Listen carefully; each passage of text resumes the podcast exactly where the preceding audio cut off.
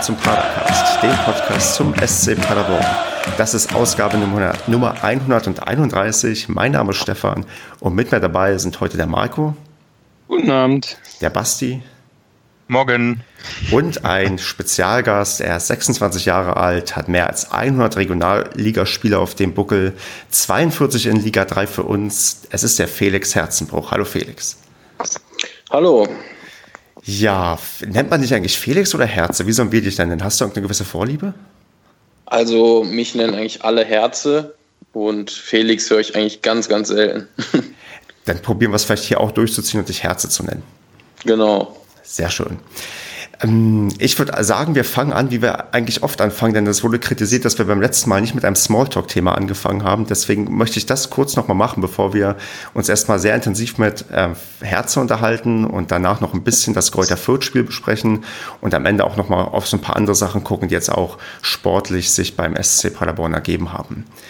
Ja, Smalltalk-Thema fiel mir ein. Ich war am Wochenende auf einem 30. Geburtstag und habe mir also überlegt, Marco, ich muss dich fragen, du hast, glaube ich, schon einen 20., einen 30. und einen 40. Geburtstag gefeiert. Was war dann der beste bei dir? Oh Gott, ey. Ich Super Smalltalk-Thema. Ja, spitze. ich, ich glaube in der Tat, mein 30. Geburtstag war der schönste Geburtstag. Oder der spannendste. Also, was aber nicht an dem Datum oder an dem, an dem Alter lag, sondern eher an der Konstellation äh, und der Party. Also, das war beeindruckend. Ich weiß nicht mehr alles, aber es war gut. ja, ich muss auch sagen, ich habe bisher den 20. und 30. hinter mir und bei mir war auch der 30. besser als der 20. Und deswegen machen wir jetzt dann in der Form dann Basti und Herze Hoffnung, dass ihr 30. dann auch irgendwann sehr, sehr gut sein wird. Bestimmt. Ja. Ich drücke euch die Daumen. Gut, soviel zum Thema Smalltalk. Ich hoffe, damit ist dass dieser Wunsch erfüllt, dass ähm, ich ein würdiges Thema gefunden habe. Und ich würde jetzt dazu übergehen, mal ja den Herze hier zu überprüfen, was er so zu erzählen hat. Aber ich würde mal sagen, stell dich doch erstmal in eigenen Worten vor, wie man sich so vorstellen würde in so einem Interview. Also, wer bist du, was machst du und ja, wie bist du eigentlich zum SC Paderborn gekommen? Ja, also mein Name ist wie schon gesagt im Ganzen Felix Herzenbruch und 26 Jahre, bin geboren in Wuppertal und dort auch aufgewachsen, habe dort äh, meine ganze Fußballjugend äh, beim Wuppertaler SV, den Verein sollte man eigentlich auch noch aus besseren Zeiten kennen, äh, verbracht. Bin dann dort in die, in die erste Mannschaft gegangen, und habe dort zwei Jahre im Seniorenbereich gespielt. Dann kam leider eine Insolvenz und der Verein ist in die Oberliga runtergegangen von der Regionalliga. Und dann habe ich mich entschieden, ähm, den Verein dann zu verlassen, weil damals war ich, glaube ich, 20 oder 21 und dann eine Klasse tiefer gehen kam dann für mich nicht in Frage. Und somit äh, habe ich mich dann Rot-Weiß Oberhausen angeschlossen bin dann auch zum ersten Mal von zu Hause an ausgezogen und erste eigene Wohnung und der, der, ganze, der ganze Kram. Das war schon äh, sehr spannend. Und habe dann drei tolle Jahre in Oberhausen gehabt, in der ich auch in der Regionalliga West gespielt habe.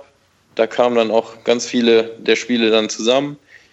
Und ja, im dritten Jahr, dann auch schon im zweiten, kam dann der Wunsch, dann wirklich nochmal eine Stufe höher in den, sag ich mal, in den Halb- Profi oder fast ganz Profibereich in die dritte Liga zu wechseln. Und hatte da auch lange eigentlich auch andere Vereine auf dem Zettel, aber dann seid, seid ihr oder wir ja damals mit dem SCP aus der zweiten Liga abgestiegen. Es war für euch leider, glaube ich, ganz schlimm, aber für mich dann irgendwie dann ein großes Glück, sage ich mal, weil von der vierten Liga zum Zweitliga-Absteiger, der davor auch ja noch in der Bundesliga gespielt hat, das war natürlich eine Sache, äh, die war für mich äh, richtig gut und die habe ich dann natürlich auch direkt dankend angenommen, die, die Herausforderung. Ja, so kam das dann zustande, dass ich zum SCP gekommen bin.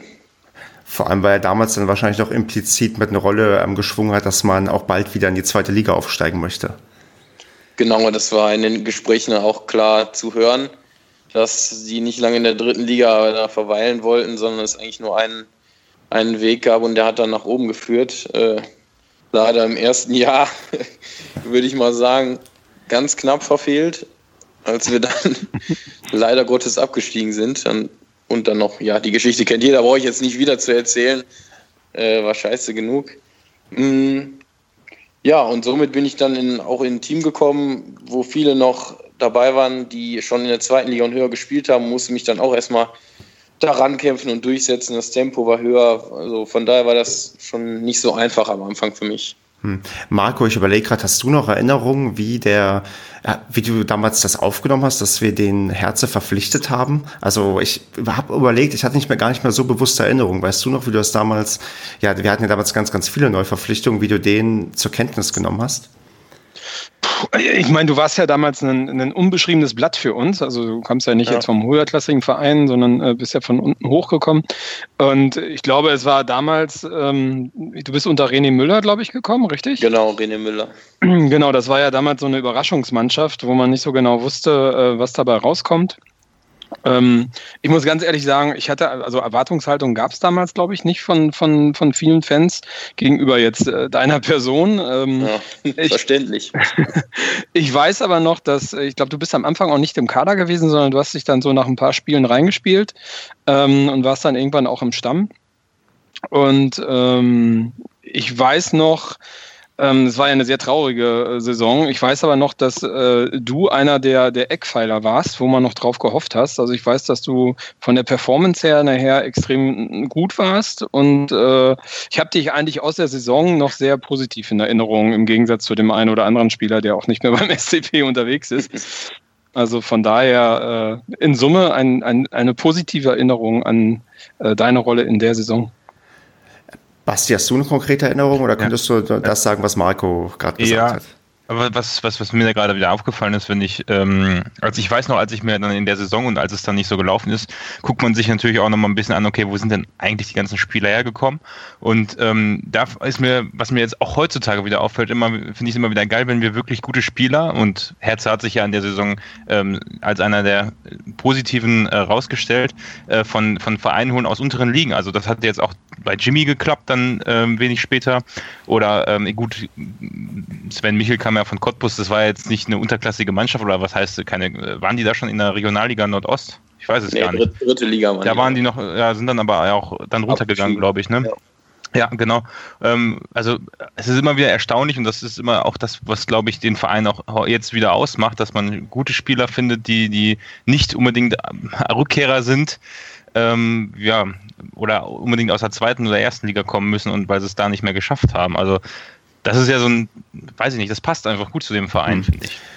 Dann würde ich mal folgende Frage loswerden wollen, Herze. Du hattest ja genau in, der, in dem ersten Jahr diesen noch diesen bitteren Abstieg mitgemacht und ich habe wirklich, also du bist einer der für mich prägenden Erinnerungen, weil ähm, ich äh, in der Zusammenfassung von der Sportschau du doch mit ja sehr, sehr emotional ähm, gezeigt wirst, wie ich auch Steffen Baumgart am Ende trösten muss und so. Äh, erste Frage, hast du dir jemals diese Zusammenfassung angesehen und wie du da quasi eingefangen wurdest von den Emotionen her? Und zweite Frage vielleicht, ja, kannst du mal so ja auch für dich erzählen, wie du das damals so empfunden, empfunden hast, gerade zu dieser Endphase, wo man eigentlich dachte, okay, jetzt wird es irgendwie noch mal was und am Ende, ja, muss man dann erstmal doch runtergehen, um dann am Ende doch wieder drin bleiben zu dürfen. Ja, also diese, diese Szenen da, die auch in der Sportshow liefen, die habe ich jetzt schon sehr oft gesehen und ich gucke mir das auch eigentlich, was heißt gerne an, aber da siehst du einfach, wenn du von, aus, aus Scheiße, sag ich mal, wieder Gold machen kannst. Ne? Das ist, so traurig es damals war, umso schön ist es dann jetzt am Endeffekt dann gewesen. Ähm, ja, die, die Bilder, die wurden ja auch dann auf dem Aufstiegsvideo immer wieder und wieder abgespielt. Äh, von daher, in der Szene natürlich habe ich mir natürlich eigentlich gedacht, äh, du kannst jetzt hier nicht anfangen zu heulen. Das äh, lässt du lieber, aber dann, als es dann wirklich feststand, dann, ja, dann, dann liegst du da und bist am Boden zerstört. Weil das Bittere war, wir waren dann wirklich unter Steffen Baumgart, als er dann kam, dann kam ja wirklich nochmal richtig Feuer rein. Und dann sind wir nochmal eine richtige Mannschaft geworden und haben dann wirklich da kein Spiel mehr verloren und Punkt für Punkt und Minute für Minute da gekämpft, dass wir das noch schaffen. Es war dann wirklich, glaube ich, haben zehn Minuten gefehlt, wo Bremen 2 dann äh, das Tor macht. Und ich weiß noch ganz genau, ich weiß nicht, welche Minute das genau war, aber da saß Marc-André Kruska, der noch damals bei uns spielte, im Publikum in Osnabrück auf der Seite, wo ich spielte, und schrie mir im Spiel zu beim Einwurf Herze, Bremen führt 1-0, mach was, mach was. Ne? Ja, und da ging mir natürlich dann schon die Düse. Ne? Und da sprach sich dann rum. die Osnabrücker schrien Absteiger und das war, das war eine ganz furchtbare Situation, in der wir uns da befunden haben, alle zusammen. Und dann sind wir da ja weiter angelaufen, aber natürlich klappte dann nicht mehr, nicht mehr wirklich viel. Und ich weiß noch genau, das äh, haben wir auch dann nachher noch besprochen, wo der Lukas Böder den Ball ganz am Ende komplett über den Fangzaun flankt. Und das war halt so das Sinnbild vom Abstieg. Ne? Und irgendwie ein Jahr später so Videoszenen gesehen, bringt er die Flanke auf den Kopf von weiß ich nicht wem und dann fällt das Tor irgendwie so oder so ähnlich. Ne? So, so drehen sich dann auch solche Geschichten und ja, in dem Moment fühlst du, war es einfach so, so schade, weil wir wirklich was aufgebaut hatten und wir dachten, wir schaffen es noch und retten uns in die nächste Saison und können dann was, äh, was zusammen wieder aufbauen. Und da war der Traum dann erstmal zerplatzt und das war halt eine echt bittere Sache. Was, du hast das gerade äh, so schön gesagt, dass ähm, als Baumgart ähm, dann äh, als Trainer gekommen ist, dass der, ähm, dass ihr nochmal eine richtige Mannschaft geworden seid. Ähm, was hat Baumgart anders gemacht als ein René Müller und ein Stefan äh, Emmerling? Also wir waren ja eine Mannschaft, wie gesagt, die aus Leuten, die jung waren und von relativ weit unten kamen und von Erfahrenen halt aufgebaut wurde. Und mir kam es immer so vor, dass die, die schon sehr viel Erfahrung hatten und höher gespielt hatten, so eher in Watte gepackt wurden und gegen die nie so wirklich was gesagt wurde oder eingegriffen wurde. Und das war, das war und ist Steffen Baumgart äh, eigentlich total egal. Wenn der was sieht, dann sagt er dem das und schreit ihn auch an. Und vorher war mein Gefühl immer, die ja, werden in Watte gepackt und ein bisschen sanfter behandelt.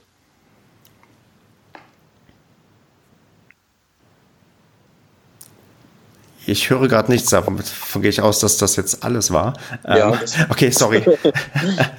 ähm, ja gut, okay, das ist dann nicht der Fall. Und ähm, ich meine, gut, der Erfolg gibt der Steffen Baumgart dann am Ende auch recht. Wir sind ja dann tatsächlich in der nächsten Saison ja furios aufgestiegen. Wie siehst du denn deine Rolle so in der letzten Saison? Also man sieht ja von den, von den Einsatzzeiten, dass es, glaube ich, tendenziell gegen Ende ein bisschen ähm, weniger bei dir wurde. Allerdings hast du zumindest das Glück gehabt, ähm, durch eine Einwechslung auch auf der, auf der, ähm, auf dem Feld stehen zu können, als wir aufgestiegen sind beim Heimspiel gegen Unterhaching. Wie hast du dich dann so selbst wahrgenommen in der Saison 2017, 18 und wie zufrieden warst du noch mit deiner ja, Weiterentwicklung, mit deiner Leistung, die du da gebracht hast? Ja, also die Saison dachte ich eigentlich ganz, also am Anfang, dass ich auch weiterhin spielen würde. Und das kam dann die ersten zwei Spieltage nicht so. Da war ich auch nicht im Kader. Und kam dann erst rein in Lotte, wo wir dann auch gewonnen haben. Und von da an war ich dann halt drin ab dem dritten Spieltag. Und von da an lief es natürlich auch eigentlich, sagen wir mal, wie geschmiert. Ne? Dann haben wir 5-0 gegen Groß Asbach gewonnen, gegen Pauli im Pokal und so lief es halt weiter. Und ja, wenn du dann Selbstvertrauen tankst und es in der Mannschaft läuft, dann, dann entwickelst du dich auch selber natürlich weiter und bist da so im Flow drin, sag ich mal. Und war, also ich sehe mich damals, natürlich habe ich äh, gut gespielt und habe mich auch immer stetig verbessert. Und ja, von daher war das schon, war schon eine schöne Zeit und auch irgendwie über eine weite Strecke verdient, dass ich da immer spielen durfte. Dann kam ja mal im so kurz vor Frühling eine Phase, wo wir dann fünf Spiele nicht gewonnen hatten oder sechs und auch wenig Tore geschossen haben.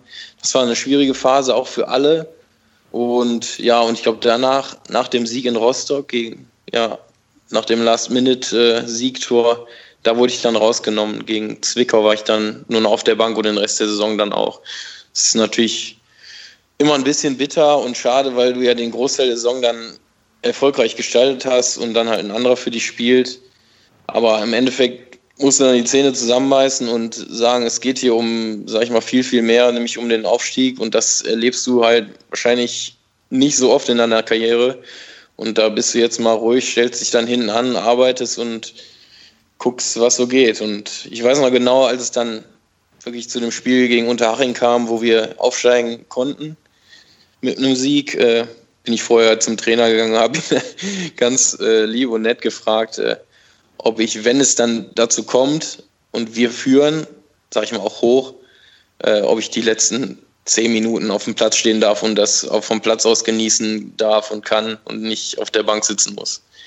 Und da hat er mir sein Wort gegeben, hat sich dann auch, klar, auch wegen der Verletzung dann früher dran gehalten, aber ich glaube, er hätte es auch so gemacht. Und ja, da bin ich ihm auch dankbar für. Echt, sowas, sowas geht, dass man dann da hingeht und sagt, ey, ich würde das gerne auf dem Platz erleben. Also das, das kann man mit so einem Steffen Baumgart besprechen, das ist ja geil. Also. Ja, also ich sag mal, das, das äh, macht nicht jeder und ich sag mal, als Spieler kommt es auch nicht für jeden in Frage, aber ich glaube, ich habe, sag ich mal, ein gutes, offenes, ehrliches Verhältnis mit ihm und da kann man, kann ich, warum soll ich da so nicht fragen können, ne? Aber Mehr als denn, Nein gibt's nicht. wie, wie ist es denn generell ähm, bei, bei Steffen Baumgart? Weil ich habe immer das Gefühl, auch alle Spieler, die immer von der, also die von der Bank kommen, ähm, im Moment ist ja auch, ist es ja auch bei Ben Zolinski so gewesen, dass er mal von der Bank, Bank kommt, dann wieder mal früher, mal später. Wie, wie motiviert er denn die Leute, die auf der Bank sitzen? Weil das hatte man jetzt in dem, in dem Jahr, wo es nicht so gut gelaufen ist, oft nicht das Gefühl, dass die Einwechselspieler so gut funktionieren, wie sie es jetzt tun. Ja, es ist halt auch, ist nicht nur eine Trainer-Spieler-Sache, sondern auch äh, eine Spieler-Mannschaftssache. Du bist ja deinem Team gegenüber dann schon irgendwo verpflichtet, dann Vollgas zu geben. Und wenn dir das Team irgendwo am Arsch vorbeigeht, dann, dann sieht man das auch. Und bei uns ist es halt so, dass du deine, deine Leute da auf dem Platz dann nicht hängen lässt, weil du irgendwie ein bisschen beleidigt bist, weil du nicht spielst, sondern die nehmen dich, wenn du reinkommst, auch gut auf und dann gibst du halt Gas und da gibt's, da gibt's nicht die Frage und vor allen Dingen, wenn der Trainer am Rand steht, äh, wenn der sieht, dass du nicht läufst, dann kann es, glaube ich, bei ihm auch sein, dass du nach fünf Minuten wieder runtergenommen wirst und darauf hat, glaube ich, keiner Bock. Genau, so wird es wohl sein. Was bei, was bei dir mir so ein bisschen aufgefallen ist in der letzten Saison, du wirst, glaube ich, einer der wenigen Spieler, die eine Vertragsverlängerung verkündet bekommen haben und dann kein Tor gemacht haben. Was war da eigentlich los? Ja, das ist natürlich eine absolute Spezialität von mir, Tore schießen. Äh, ich habe, glaube ich, jetzt fünf Jahre lang kein Tor geschossen im Meisterschaftsspiel und ja, und ich habe immer gedacht, jetzt letzte Saison, wir schießen hier die Gegner reihenweise ab, jetzt musst du doch irgendwie mal ein Tor machen. Das gibt's doch gar nicht. Wir schießen 93 Tore und ich treffe nicht. Ja, leider hat es dann wirklich nicht geklappt. Aber ja, wahrscheinlich gut, jetzt vielleicht in der zweiten Liga, wenn du gar nicht dran denkst, auf einmal wirst du angeschossen und das Ding ist drin. Aber, aber da bist du ja in guter Gesellschaft. Also der Lukas Böll hat ja, glaube ich, auch das letzte Mal ein Tor geschossen. Da hat er irgendwie äh, genau, äh, ja. die Bundesliga, äh, was war das, A-Jugend bei Bayer Lederkusen gespielt. Das weiß ich noch von dem Interview mit Markus Herwig. also ähm, als Außenverteidiger Verteidiger ist das scheinbar nicht so opportun, Tore zu schießen beim SCP. Ja, das kann sein. Leider. Kann alles noch kommen. Ja. Okay, ich würde nochmal, hm, jetzt wir springen mal ein bisschen in der Zeit und nochmal ganz kurz zurück und zwar zu Wuppertal. Also ich, man kann ja der Wikipedia zumindest entnehmen, dass du in Wuppertal geboren bist und du hast ja schon erzählt, dass du auch in Wuppertal quasi groß geworden bist, fußballerisch. Und mhm. da hat man jetzt bei dem letzten Instagram Post gesehen, dass du ja bei deiner Heimatstadt zu Besuch warst in so einer Fußballschule und dort auch ähm, ein bisschen was geschrieben hast. Zum Beispiel, dass es ja eine Kernaussage von dir war, dass man ähm, es auch zum Profi schaffen kann, wenn man nicht ja in, in, den Auswahlmannschaften ständig dabei ist. Und da wollte ich mal so prinzipiell für dich fragen. Also erstmal, wie, wie stark ist denn deine Heimatverbundenheit ähm, zu Wuppertal? Also ist das so eine Sache, wo du am liebsten jede Woche, wenn du irgendwie dann ähm, deinen freien Tag hast, hinfährst? Und ja, dann vielleicht noch zu deiner Aussage, irgendwie jeder kann es schaffen, wenn man sich genug reinkniet. Also ist das quasi auch so dein, deine Erfahrung, die du dann wahrscheinlich gemacht hast, weil du, also vielleicht so offen gefragt, wie wahrscheinlich hast du es dann mal gefunden, dass du bei einer Zweitligamannschaft mit dabei bist? Ja, also erstmal zur ersten Frage. Wuppertal ist natürlich klar meine Heimat, aber mittlerweile hat sich das natürlich auch von dem Freundeskreis und von den Leuten, mit denen ich früher da zusammen auf dem Bolzplatz war, natürlich total verstreut durch Studium, Arbeit, sonstiges. Äh, von daher habe ich jetzt nicht mehr so den Drang, jede Woche nach Hause zu fahren, sondern vielleicht einmal im Monat. Und das liegt dann wohl auch eher an meiner Familie oder den ein, zwei engsten Freunden, die ich dann wirklich noch da habe. Ähm, ist das geschuldet. Aber natürlich meine Familie, die besuche ich dann doch sehr gerne, weil ich bin groß geworden, wir haben alle nebeneinander gewohnt, heißt meine Eltern, meine äh, Oma und Opa und meine Tante, alle, sag ich mal, in zwei Häusern direkt nebeneinander, großer Garten und jedes Wochenende, sag ich mal, grillen oder irgendwelche anderen Sachen im Garten Fußball gespielt. Und ja, das, ist halt eine schöne Sache, die halt heute noch ähnlich Bestand hat, wenn ich mal da bin. Und das genieße ich dann natürlich auch immer. Ja, und zu der zweiten Frage mit der Fußballschule. Mm, das waren nämlich genau Leute, wo ich auch im Verein angefangen habe mit vier, fünf Jahren, die ich heute noch kenne und die mich jetzt angeschrieben haben, weil sie eine Fußballschule gegründet haben, ob ich da mal vorbeischauen würde. Und das habe ich natürlich dann gerne gemacht. Und da wurden dann halt auch so Interviewfragen gestellt. Und ja, einer war dann natürlich auch, wie schafft man es zum Fußballprofi oder worauf sollte man achten, welchen Tipp kannst du geben? Und ja, dann habe ich halt genau das erzählt, was ich auch über die Jahre selber erlebt habe, weil ich habe nie in, in Auswahlmannschaften groß gespielt. Ich sag mal, Kreisauswahl, da bin ich bei der ersten Sichtung abgewiesen worden. Mit 12 oder 13 war das, glaube ich, natürlich Riesentränen vergossen. Äh, bin dann, glaube ich, drei Jahre dann nicht berücksichtigt worden und dann war ich dann irgendwann in der Kreisauswahl, ne, was für manche ja jetzt nicht das äh, höchste aller, aller Gefühle ist. Äh, und Niederrheinauswahl, also diese Verbandsauswahl und Nationalmannschaft, das kam äh, nie irgendwie in Frage für mich. Da waren andere immer viel weiter vorne und auch irgendwie weiterentwickelt, technisch und taktisch. Aber ich war halt immer einer, der, der gekämpft hat und alles reingeworfen hat mit seinem körperlichen, was er so hatte und Zweikampfverhalten. Und viele sind dann zum Bundesliga-Verein gegangen aus meiner Wuppertaler Jugend, das weiß ich auch noch, ähm, zu Köln und Leverkusen. Und von denen hörst du heute, heute nichts mehr. Die waren dann auch in der Nationalmannschaft ein, zweimal dabei. Die spielen jetzt irgendwo in der Landesliga und das zeigt einfach, dass es nicht unbedingt was heißt, in der Jugend ein großer Kicker gewesen zu sein. Klar, schafft ihr das super Voraussetzungen und ein Blickfeld für, für höhere Aufgaben, aber im Endeffekt ist es wichtig, wenn du, wenn du aus der Jugend rauskommst, was du dann machst. Du dich da durchsetzen kannst. Hast du denn jemals zwischendurch so ans Aufhören gedacht oder gedacht, okay, jetzt mache ich es irgendwie auf, weiß nicht, Oberliga oder Verbandsniveau und dann reicht mir das? Oder war bei dir immer so dieses, also immer feste Überzeugung, okay, ich schaffe das irgendwie, ich muss mich nur stark genug anstrengen. Also da muss ich, klar sagt man immer, ja, wenn man auf, äh, stark genug dran glaubt, dann schafft man das auch. Aber bei mir war das, klar, habe ich gerne gedacht, ich werde Fußballprofi werden. Aber ich habe immer so eher von Jahr zu Jahr gedacht oder von Vertrag zu Vertrag. Und es gab auch Situationen, wo du denkst, ja, wenn das jetzt nicht klappt, was, was machst du dann? Dann vielleicht schlägst du doch nochmal einen anderen Weg ein. Und so bleibst du auch irgendwie ein bisschen positiv im Kopf, weil du weißt, dass du auch noch andere Dinge kannst und nicht nur auf die eine Karte unbedingt setzen musst, weil es sonst irgendwie ganz vorbei ist mit dir. Also klar, aber es lief natürlich jetzt immer gut weiter und jetzt bin ich auch irgendwie in der zweiten Liga angekommen, was natürlich äh, phänomenal ist und was ich mir auch so nicht unbedingt gedacht hatte. Also ich habe gedacht, dritte Liga, das schaffst du und alles andere darüber ist Bonus. Und ja, so sehe ich das jetzt auch und bin glücklich dabei zu sein äh, bei so einer tollen Geschichte wie jetzt. Hat man dir denn mal abgesprochen, dass du das schaffst? Weil du hast, glaube ich, in irgendeinem Interview mal gesagt, dass äh, man damals wohl nicht geglaubt hätte, dass du ähm, überhaupt in Profifußball äh, Fuß fassen könntest. Also gab es mal Leute in deiner Karriere, die dich dort gebremst haben und gesagt haben, ach jetzt lass es mal sein, mach mal lieber eine Lehre oder geh studieren oder so? Nein, so gesehen haben die Leute das nicht gesagt. Sie haben es vielleicht gedacht und nur gesagt, ähm, ja, er wird es da oben nicht packen oder den sehen wir in zwei Jahren wieder hier in der Regionalliga, als ich zum Beispiel zu Paderborn gegangen bin.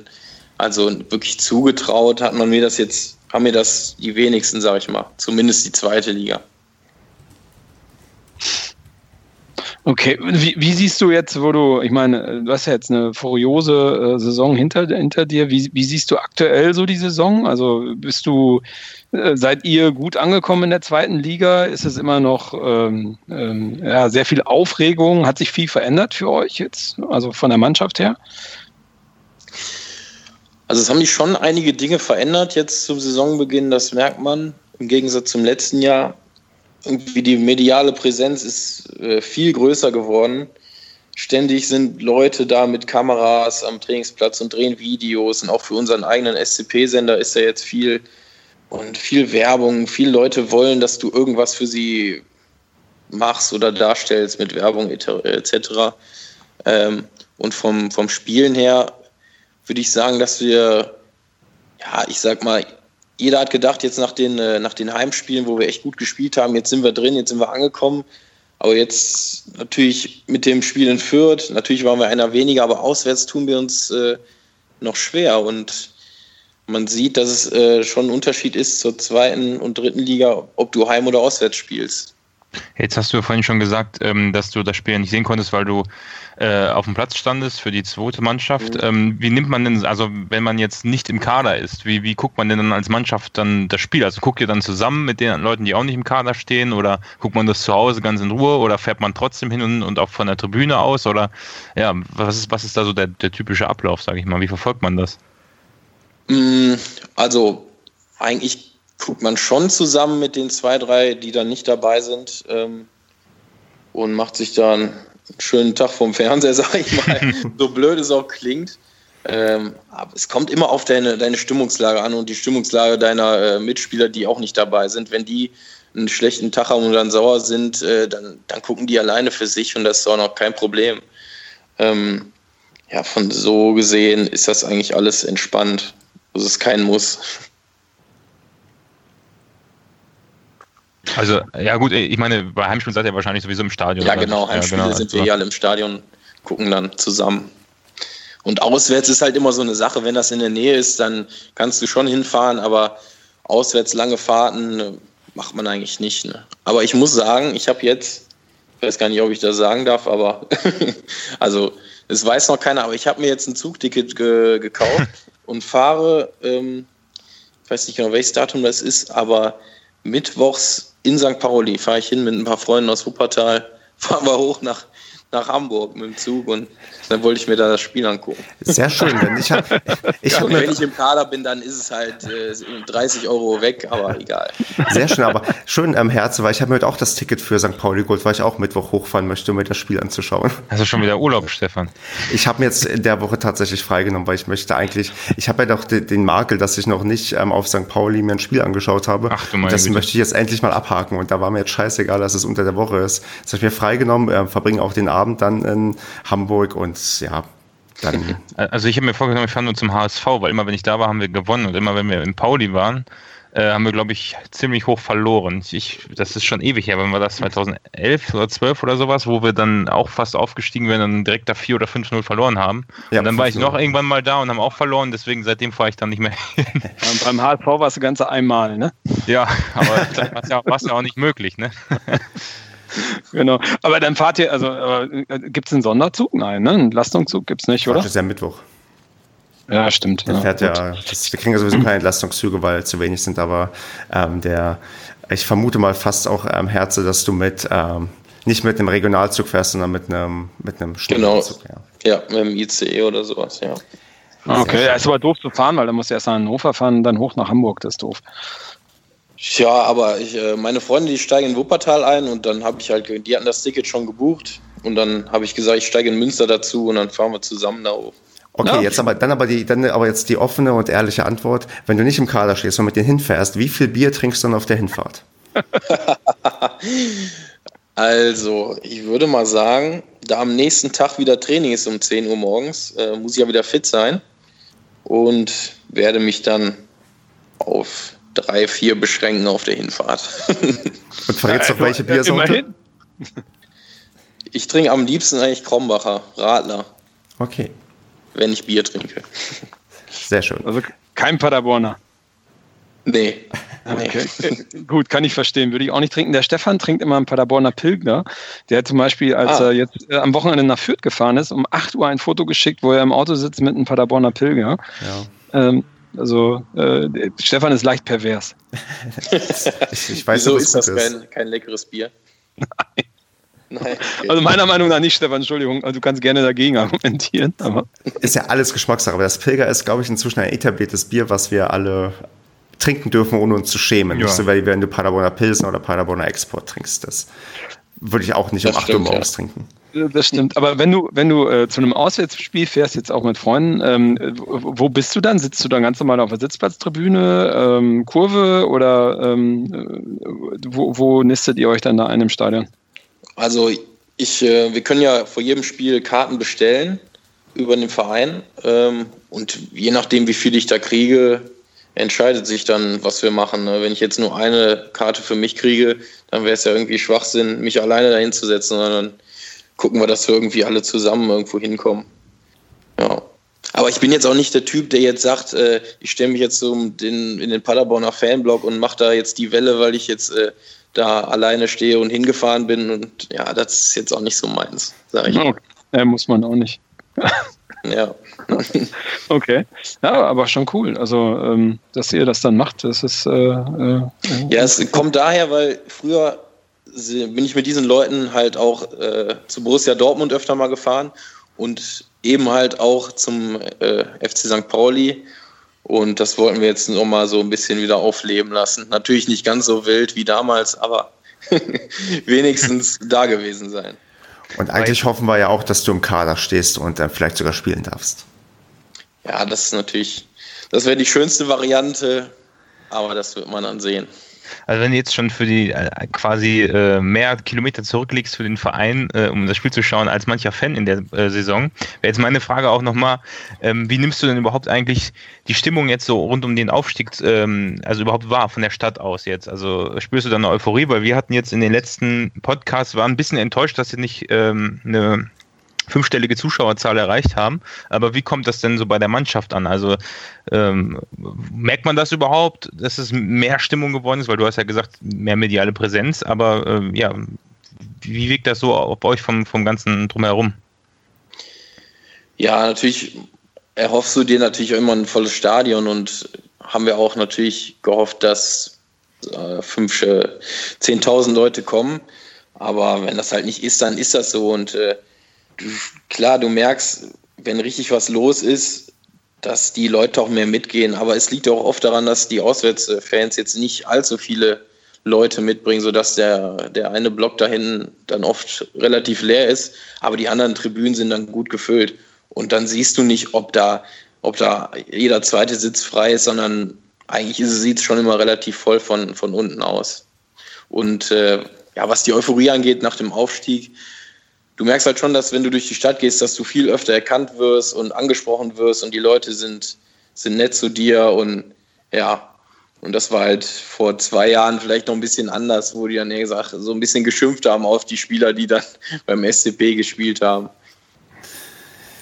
Ja. das Paderborner Publikum ist was ganz Besonderes. Das ist Ja. Nicht immer leicht, aber ich, also wenn ich mich an das Spiel, ähm, ich glaube, das war sogar das Spiel gegen Unterhaching erinnere, dass da eine, La war das nicht da, wo die Laola-Welle stundenlang ja, genau. hat? Also das habe ich auch noch nie erlebt gehabt, auch nicht mal, als wir in der ersten Liga gespielt haben. Korrigiert mich da äh, Marco oder Stefan, aber das war, das war echt erstaunlich. Das höchste der Gefühle der Paderborner. Ja, ja. Also Osnabrück auswärts war wohl auch eine der geilsten Auswärtsfahrten in meinem Leben. Du, ich glaube, du warst auf der, bist du eingewechselt worden oder warst auf, der, auf Bank? der, Bank? ja. Aber war trotzdem wahrscheinlich auch ein geiles Gefühl, äh, das dann nochmal zu, mit, mitzuerleben. Also gerade im, im Vergleich zum Jahr vorher. Ja, genau. Also du, du hast halt so ein bisschen diese Rachegefühle in dir, ne? weil die haben dich gnadenlos ausgebuht und ausgelacht und richtig lächerlich gemacht und dann kommst du dahin und knallst die da 5-0 weg. Äh, das sag ich mal, ich habe nichts gegen den Verein, aber das ist einfach, da kriegst du irgendwie einen Hass in dir, ne? Und das treibt dich dann auch an. Und das Beste wäre natürlich noch gewesen, wenn die nach dem 5-0 äh, auf den Abstiegsplatz gerutscht wären, aber das war dann, glaube ich, nicht mehr irgendwie der Fall. Oh, das haben sich viele gewünscht. Ja, also. Das ja. haben sich ganz viele gewünscht. genau, aber wer zuletzt lacht, lacht am besten. Also, ja, genau. Von daher, das passt ja. ja genau. Äh, wie, wie, wie, siehst du denn so aktuell deine Situation in dem Kader? Also ich meine, äh, Jamilo Collins ist ja ähm, äh, mittlerweile äh, sozusagen spielt deine Position. Ähm, wie verhält sich das so im Kader? Ich meine, Steffen Baumgart sagt immer, naja, es gibt keine erste Mannschaft, ne? alle sind wichtig. Ähm, wird das auch in dem Kader reintransportiert? Siehst du das auch so oder wie nimmst du das so wahr? Also für mich persönlich ist es natürlich im Moment schwierig und äh, da geht es jetzt gar nicht darum, ob ich jetzt was gegen jetzt den oder den habe oder der Trainer scheiße ist. Äh, der Jamilo, der macht das, äh, der macht das richtig gut. Das sehe ich auch und das sehe ich auch ein. Und der hat sich richtig gut entwickelt ähm, im Vergleich zu dem zum Anfang, wo er zu uns kam. Und nicht umsonst wurde er jetzt da nominiert für, seine, für sein Land. Und von daher, klar, muss ich mich irgendwie damit arrangieren. Das, das fällt mir an manchen Tagen schwer und an manchen Tagen geht es besser. Ähm, aber ich glaube, das ist halt auch menschlich. Ne? Man, man will halt spielen und auch irgendwie dazugehören, Anerkennung kriegen in Spielen und Lob. Aber ja, das muss man sich dann irgendwie woanders holen, sag ich mal, im Training oder vielleicht bei der zweiten Mannschaft. Ähm, so, so hart ist das manchmal halt im Fußball. Da muss man, das ist jetzt eine blöde Situation.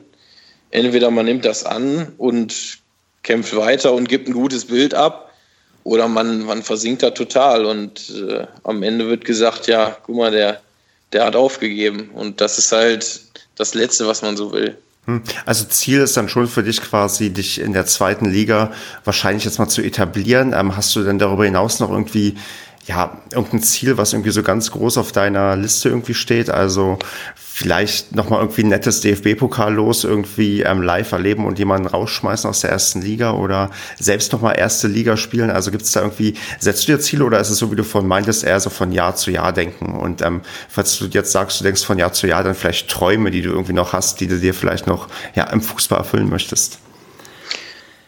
Also ja, wie schon gesagt, ich gucke da von Jahr zu Jahr und jetzt in diesem Jahr ist halt zweite Liga und ähm, mein Ziel ist es klar, ein, zwei, drei, vier, fünf Spiele zu machen in der zweiten Liga, um halt auch auf dem Papier Zweitligaspieler zu sein und nicht nur irgendwie im Kader dabei gewesen zu sein und auf der Bank gesessen zu haben. Das ist ganz klar mein Ziel und äh, ich glaube, das, das wird auch klappen, weil äh, wie viele Spieltage gibt es? 34 spielt eigentlich kein Außenverteidiger durch. Ne? Das muss man auch mal so sehen. Und da hoffe ich, dass ich dann doch schon mal die Chance kriege, dann mal reinzukommen und ein Zweitligaspiel zu absolvieren. Und was den Pokal angeht, da hatten wir ja letztes Jahr schon das äh, größtmögliche Los gehabt und gegen den FC Bayern zu spielen. Ich glaube, sowas äh, erlebt man, glaube ich, nur einmal und dann auch im, im absoluten Pflichtspiel und nicht irgendwie so ein Freundschaftsspiel wo die mit äh, Halbgas spielen, sondern das war schon so, ein, so eine Sache, da hast du dir einen Kindheitstraum erfüllt. Ne? Klar kannst du das in dem Moment nicht so genießen, weil du voll konzentriert bist und voller Adrenalin, aber dann im, am Ende denkst du halt schon darüber nach, dass wie, wie irreal das eigentlich war, dass du neben den ganzen Spielern im Spielertunnel gestanden hast, die du sonst äh, hier nur bei der WM siehst oder im Fernseher, Champions League. Ne? Das sind auch nur Menschen, ne? Ja, das, das war halt irgendwie auch das Fazit äh, nach dem Spiel. Die waren halt im Spiel keine, keine, keine Außerirdischen, sag ich mal. Die haben nett mit dir geredet. Auch Robben hat dann im Spiel mit mir ein paar Worte gewechselt und der war halt ganz normal und nett. Ne? Das war jetzt nicht so, dass die arrogant oder so gewesen wären. Das hat mich dann schon auch ein bisschen überrascht. Gut, hatten, hatten ja dann irgendwann auch weniger Druck. Ne? Also insofern. Aber ja, ich kann, natürlich. Ja. Aber ich kann mir das, ich kann mir, da gibt man dann wahrscheinlich auch nochmal 120 Prozent und holt alles raus aus dem letzten Meter oder nicht aus so einem Spiel. Also vor allem ja, ja. mit eurer Einstellung, dass man auch wirklich, und das, das wurde ja auch immer wieder gesagt, egal, ich glaube, ähm, jetzt im, nach dem letzten Spiel hatte das auch, ähm, wen hatten die denn, wen hatte denn äh, Kevin im Interview gehabt? War das der, der Lukas Böder? Oder Clement, weiß ich nicht. Mit Clement waren die in der Analyse. Clement, natürlich, stimmt, ja klar, ja klar, weil ja, habe ich ja noch gestern geguckt. Er hat ja auch gesagt, dass egal, selbst wenn man das, wenn man das Spiel, wenn man hochführt oder so, dass man dann trotzdem noch weiter Gas gibt, dass das ja auch eine moralische Frage ist, weil dann könnte man ja auch äh, einfach aufhören nach einem 2-0. Und das, das ist mir jetzt so im Kopf geblieben davon. Also scheißegal, wie hoch man da zurückliegt oder wie hoch man führt, dass er immer Vollgas gibt, das finde ich immer, ist, ist eine richtig geile Einstellung von der Mannschaft. Und, äh, und letztendlich auch von jedem Einzelnen dann. Ja. Äh, genau, das hat man ja auch, ich meine, das hat man letzte Saison extrem viel gesehen. Jetzt auch nicht nur gegen die Bayern, sondern ich meine, es gab ja so ein paar Situationen, äh, zum Beispiel Würzburg kann ich mich dran erinnern, wo wir im Endeffekt in der Nachspielzeit hat der Ritter noch das 3-2 gemacht. Also man hat gemerkt, die Mannschaft hat durchgekämpft. Ne? Also das war so irgendwie, man hat nicht aufgegeben, man war hoch motiviert. Auch wenn irgendwie, wenn es gerade mal nicht so lief, äh, hat man sich wieder reingekämpft. Also zumindest man hat es versucht. Und man konnte noch nicht mal böse sein, wenn es dann mal schief gelaufen ist. Ne? Irgendwie, was ich gegen Magdeburg oder das Dinge gegen, was war war das Erfurt zu Hause verloren oder so. Also da war keiner böse. Es gab keinen Grund, dass man wirklich so dachte, so, äh, scheiße, äh, irgendwie die hatten heute keinen Bock oder die haben nicht gekämpft oder irgendwie, irgendwie war das komisch, sondern es war im Durchweg eigentlich. Und es ist immer noch so. wo man denkt so, boah, die Mannschaft hat Bock, die sind heiß, die kämpfen, naja, manchmal funktioniert es und manchmal funktioniert es auch nicht. Ne? Auch wenn der Michel mal oder jetzt, äh, äh, ich weiß nicht, wer es jetzt äh, letztens war, ähm, äh, mal so hundertprozentige vergibt, genau, diese drei Sachen gegen, gegen Regensburg, irgendwie, mhm. äh, irgendwie Pfosten drüber und äh, noch, glaube ich, ein Torwart angeschossen. Ich meine, da ist, da ist auch keiner auf der, auf der Süd irgendwie sauer oder so, ne? Also klar, alle, öh, schade, scheiße, aber sagt keiner, was für Idioten oder so. Ne? Und das hast du in den Abstiegsjahren davor, hast du es halt sehr stark gemerkt, dass die, dass die äh, Stimmung sehr, sehr negativ auch wurde auf der Tribüne und mittlerweile steht echt, jedenfalls die Süd, extrem stark hinter der Mannschaft und honoriert das auch, ne, diesen Kampfgeist. Also das ist schon, schon geil. Also, Hut ab. ja. Genau, dann äh, Marco, machen wir mit der Frage weiter, die du im Sendungsvorbereitungsdokument noch aufgeschrieben hast. Okay. Ähm, jetzt mal außerhalb vom Fußball, ne? Also ähm, jetzt, wenn man das mal so ein bisschen beiseite lässt und jetzt die Person, Felix Herzenbruch, äh, mal sieht, was bewegt dich so? Was bewegt dein Leben? Was bewegt dich persönlich? Äh, ob das Fußball ist oder was drumherum? Wo sagst du, das ist etwas, äh, was mir wertvoll ist und äh, ja, was mich bewegt? Ja, also außer ich bin gar nicht so unbedingt der, der Fußballmensch, der jetzt die ganze Zeit sich damit beschäftigt oder über Taktiken redet oder das Fußball guckt, sondern ich mache halt viele andere Dinge auch gerne. Ich habe zum Beispiel in meiner Oberhausener Zeit drei Jahre Gitarrenunterricht genommen und spiele das heute auch noch gern. Leider im Moment eher äh, ohne, ohne Gitarrenlehrer, aber einfach mal für mich.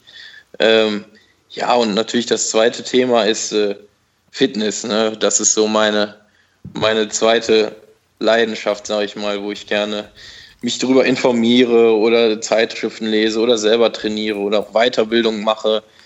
Das ist so, was mich, was mich interessiert. Und, äh, äh das Fit no, kein Problem.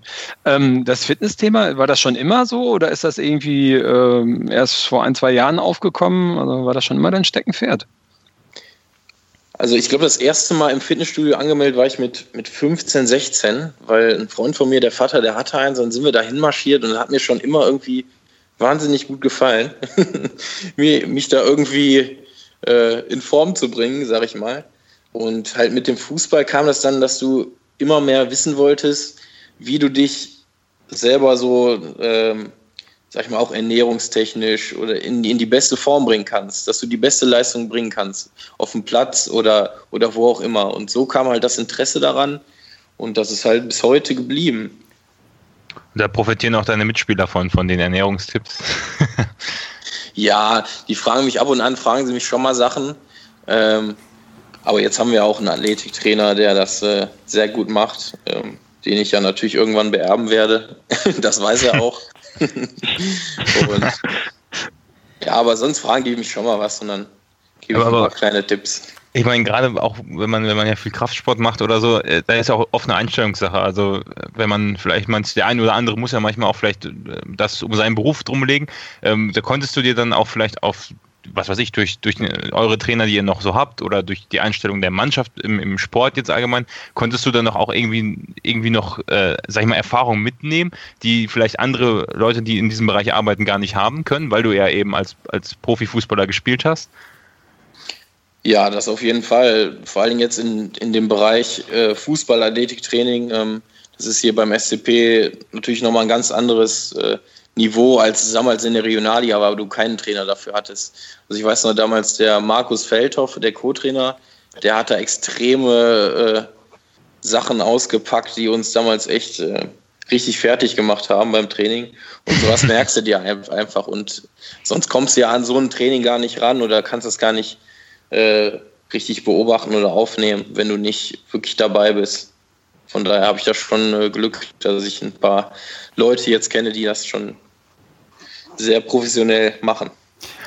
Da hätte ich noch eine Frage zur, ähm, die mir jetzt am Wochenende in den Sinn gekommen ist, als das Spiel war, wo die, ähm, wo es ja immer vorher hieß, so, ja, also die Fürther Mannschaft, die ist ja noch K.O. vom Spiel am Montag.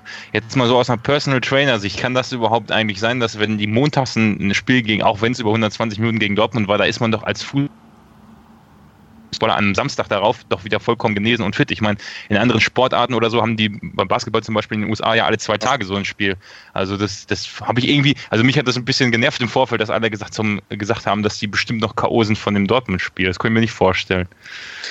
Nein, also eigentlich sagt man immer 48 Stunden braucht der Körper, um zu regenerieren. Und die haben natürlich auch Maßnahmen da eingeleitet, wie, wie Eisbecken, sage ich mal, Massagen. Und das ist ja auch alles äh, nicht so, dass die jetzt gespielt haben und äh, danach hart trainiert haben, sondern der Körper, der müsste eigentlich normal imstande sein, Samstag topfit wieder zu sein. Und ich meine, die haben gesagt, sie haben 120 gespielt und wir haben natürlich auch 90 gespielt. Also da haben sie sich ein bisschen, sag ich mal, weit aus dem Fenster gelehnt mit ihren 120 Minuten. Ja. Also, also ich glaube, der Sieg ging voll auf unsere Kappe. Äh, nicht Sieg, das Unentschieden ging da das lag nicht daran, weil die Fütter so müde waren und am Ende eingebrochen sind. Nein, nein, nein. Nee, sonst, das, was ich fragen wollte, das ist auch richtig. Du machst gerade nebenbei deine Ausbildung zum Personal Trainer, oder? Ja, das, das ist richtig. Ich versuche es zumindest zeitlich hinzukriegen. Genau, die Frage wäre nämlich, wie, wie viel Zeit kostet das denn? Also ist das noch möglich, quasi in der zweiten Liga das zu machen? Oder ist das dann irgendwann mal so die Frage, dass du so ein Stück weit ja umpriorisieren musst und gucken musst, ja, in welche, welche Richtung du quasi jetzt äh, mehr gehen willst? Also das, das Problem an der Sache sind nur die Seminartage und die liegen meistens immer am Wochenende und deswegen konnte ich die eigentlich nie wahrnehmen, weil wir immer gespielt haben und ich ja immer dabei war. Jetzt ist die Situation natürlich im Moment ein bisschen anders und äh, auch da bin ich wieder zum Trainer gegangen und habe ihn gefragt, wie das ist, wenn, wenn ich jetzt nicht dabei bin, ob ich mal ein Wochenende dann ein Seminar mitmachen kann und das Sonntagstraining nach dem Spiel dann mal ausfallen lassen kann und ja, auch bei sowas ist der, ist der Verein immer, immer sehr, sehr offen und äh, kulant, wenn es um Prüfungs- und Weiterbildungssachen geht. Da haben ja auch mehrere Spieler was und dürfen dann zur Prüfung gehen und mal Training ausfallen lassen. Okay. Gut, dann aktuell sind von unserem quasi Interviewteil erstmal alle Fragen hier durchgestrichen. Nichtsdestotrotz muss ich jetzt Marco und Basti fragen, habt ihr denn noch Fragen an Herze? Äh, Nochmal zu der Personal Trainer Geschichte. Wie lange dauert denn so eine Ausbildung normalerweise? Also äh, ähm, ja, also es kommt immer darauf an, ne, wie das ist ja auch ein Fernstudium. Also du kriegst am Ende keinen Bachelor-Abschluss, sondern halt eine, eine, Weiterbildungslizenz in verschiedenen Bereichen wie Ernährung, Gesundheitstraining äh, und Personal Training, sag ich mal. Mhm. Und da musst du eine Einsenderarbeit schreiben, dann kriegst du halt die Studienhefte zugeschickt und musst noch äh, Webseminare absolvieren. Also das streckt sich schon über so ein Jahr, ist der Zeitraum da im, immer angegeben, aber ich brauche jetzt halt länger, weil ich das halt nicht zeitlich geschafft habe. Okay, weil ich habe auch gesehen, letztens bei Instagram oder so hast du mal gepostet, dass du eine Hausarbeit, Hausarbeit gerade schreibst. Ja, genau, die habe also, ich jetzt die habe also, ich jetzt mal in Angriff genommen. Also das ist auch wirklich gut von zu Hause aus machen. Ist halt sehr viel Theorie dann auch dabei. Also es ist jetzt nicht nur irgendwie praktische Übungen äh, irgendwie auswendig lernen, sondern es geht auch darum, irgendwie Grundlagen und sowas mit, mit äh, zu erlernen und zu verstehen. Ja, genau. Und die ganzen Zusammenhänge im Körper und Trainingsmethoden, wie die auf einen wirken. Das ist in den Lehrheften natürlich immer viel Theorie. Da lernst du jetzt keine Übungen, sondern nur ähm, den Körper zu verstehen, sage ich mal, und die Wirkungsweisen. Und ja, so, so läuft das dann. Aber in den Seminaren ist dann viel Praxisteil und da sind auch immer dann an dem, an dem Wochenende so kleine praktische Prüfungen, wo du dann halt, sag ich mal, jemanden trainieren musst oder auf die Probleme von dem eingehen musst und so dann halt die, die Erfahrung ein bisschen bekommst. Mhm, okay. Ja, ja, cool. Ähm, und eine abschließende Frage hatte ich noch. Ähm, du bist jetzt 26 Jahre alt. Ähm, wo würdest du dich sehen, wenn du so Anfang 30 bist? Wo möchtest du dich dort sehen? Wo Wie in einem Bewerbungsgespräch. genau. Also, diese Personal Trainer Sache ist, äh, ist schön und gut, aber das ist halt kein, keine richtige, da hast du halt nur eine Lizenz und nicht was Richtiges in der Hand. Also ich würde schon gerne noch, sag ich mal, ein Studium vielleicht anfangen, was ich neben dem Fußball hermachen kann. Ähm, klar ist das im Moment schwierig, aber man muss einfach abwarten, wie sich die jetzt die Fußballsache entwickelt und ich würde mich äh, mit Anfang 30 vielleicht schon mit dem Bachelor fertig sehen und glücklich verheiratet. Vielleicht noch in Paderborn wohnen, das äh, wäre ganz schön. Ja, so würde ich mich da sehen. Vielleicht schon in einer etwas anderen Rolle beim SCP. Ob jetzt als Spieler der, der zweiten oder schon irgendwie als Nachwuchsleistungszentrum, Trainer oder irgendwie sowas. Das wäre eine gute Sache. Also daraus entnehme ich, dass du Paderborn schon lieb gewonnen hast. Also man ist ja auch nicht so die Stadt, wo alle sagen, oh, da muss ich unbedingt wohnen und leben. Ja, doch, aber Paderborn erinnert mich viel so an meine, meine Heimat, weil Wuppertal, klar, ist jetzt nicht bekannt für schön grün und sondern eher ein bisschen Städt, äh, stattlich, ne? Aber da, wo ich groß geworden bin, da war halt auch, das heißt Ronsdorf, Wuppertal-Ronsdorf, ähm, da war viel grün, wir haben direkt am Wald gewohnt und ich finde, hier ist es so ähnlich. Es ist halt klein, aber fein. Ne? So eine grüne Stadt, sag ich mal, wo viel Grün drumherum ist, aber nicht zu groß. Das ist halt keine Großstadt und das gefällt mir schon ganz gut hier. Ja, okay. Besser hätte ich es auch nicht beschreiben können, warum es hier so schön ist. Äh, komisch, dass du hier nicht wohnst, Basti. Ich erzähle, ich, ja, kann ich auch nichts für. Liegt am Arbeitgeber. Aber äh, immer wenn ich Leuten erzähle, also ich sage auch immer, Paderborn ist die schönste Stadt in Deutschland, mit dem Wissen, dass es wahrscheinlich deutlich schönere Städte gibt. Aber wenn man genau auf sowas steht, so eine kleine, also eine Stadt, die nicht zu groß ist, wo man aber trotzdem so in die Innenstadt gehen kann und sowas hat, da ist Paderborn einfach doch endgeil. Kann genau. mir keiner was anderes erzählen. ja, das stimmt. Okay, Basti, hast du noch eine Frage? Nee, ich hätte die gleiche Frage wie Marco gerade noch gestellt, aber das haben wir ja schon geklärt. Und Marco, wolltest du noch eine stellen? Nee, ich habe ja gesagt, das war die letzte. Okay, gut. Dann würde ich aber sagen. Hast, hm? hast, äh, Herz, hast du vielleicht noch eine Frage? Ähm, ja, vielleicht eine Frage zum Padercast. Seit welchem Jahr nehmt ihr das jetzt auf? Seit welcher Saison? Seit 2015. Das fing an in der ersten Zweitligasaison nach dem Abstieg aus der Bundesliga. Ah, mhm. also wenn du die alte Folgen anhörst, da gibt es einige, wo es ähm, höchst dramatisch zugeht und wir wahrscheinlich auch sehr wütend auf euch sind und ähm, böse über euch schimpfen und denken, mein Gott, wir steigen ja schon wieder ab. Aber dafür haben wir auch die schönen Zeiten bereits mitgemacht mit dem Aufstieg jetzt. Ja, das Problem bei dem Podcast ist, seitdem, er, seitdem Stefan den eingeleitet hat, sind wir jedes Mal entweder auf- oder abgestiegen. Tendenz eher zum Abstieg. Also ich hoffe, dass wir dieses Jahr damit brechen werden. ja, ja, das wünsche ich dir alle. Endlich mal eine ruhige Saison jetzt in der zweiten Liga. So sieht's wieso aus. Willst, wieso willst du nicht, dass wir aufsteigen, Basti? nee, ich, ich will jetzt nicht herausfordern. Aber ich hätte nichts dagegen. Aber wie gesagt, ich sage Platz 8, aber das sage ich in jeder Folge. Sonst wird das ja auch noch in das Bingo mit aufgenommen, wenn ich das noch öfter erwähne. Mhm, wohl wahr. Wollen wir Herzen dazu nötigen, dass er auch einen Platz sagen muss oder aber soll er nachher nur einen Bochum-Tipp abgeben? ich ja, wir, wir ersparen es dir mal. Du musst nachher nur bei Bochum tippen, wie wir gegen die spielen. okay. Gut, bevor wir das machen, würde ich aber sagen, quatschen wir mal ganz kurz über das ähm, Spiel gegen Kräuter Fürth.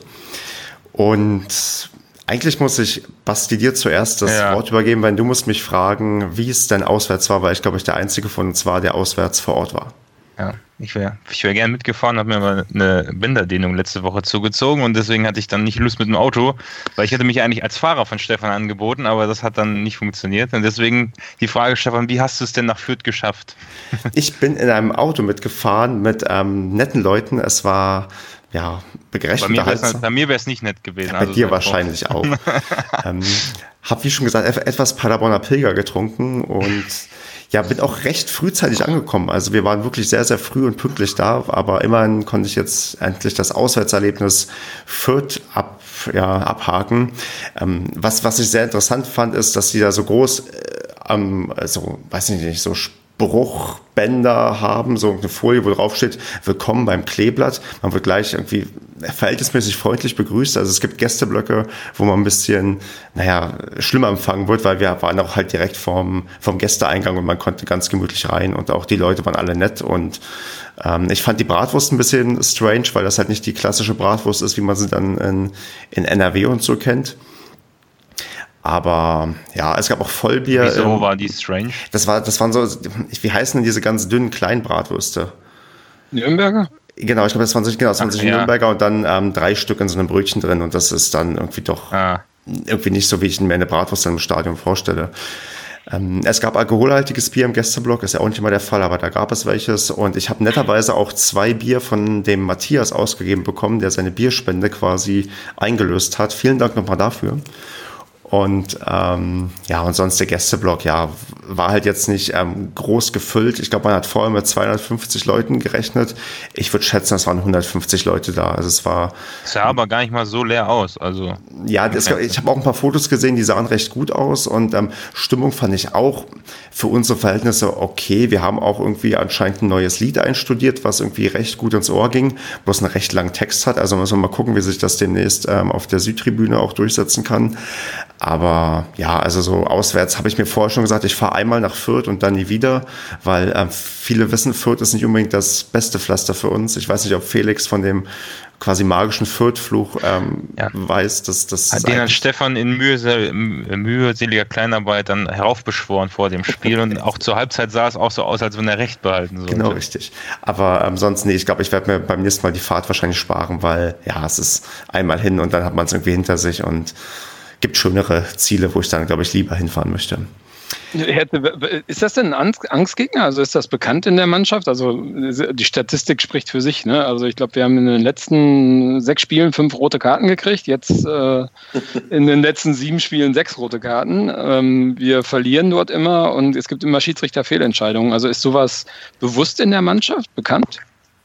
Nein, also das war vorher gar kein Thema. Da hat keiner drüber geredet. Das habe ich. Vielleicht auch besser so. genau. Und äh, wo der Stefan jetzt so schön über das ähm, Stadion gesprochen hat, wie nimmt man denn als, als Spieler so ein Stadion wahr? Also gibt es Stadien, in denen man lieber ist als in anderen Stadien? Also hast du das so in deiner Karriere, gibt es da so Favorites oder, ähm, oder macht ihr das eher an den Kabinen fest oder an der Rasenqualität oder?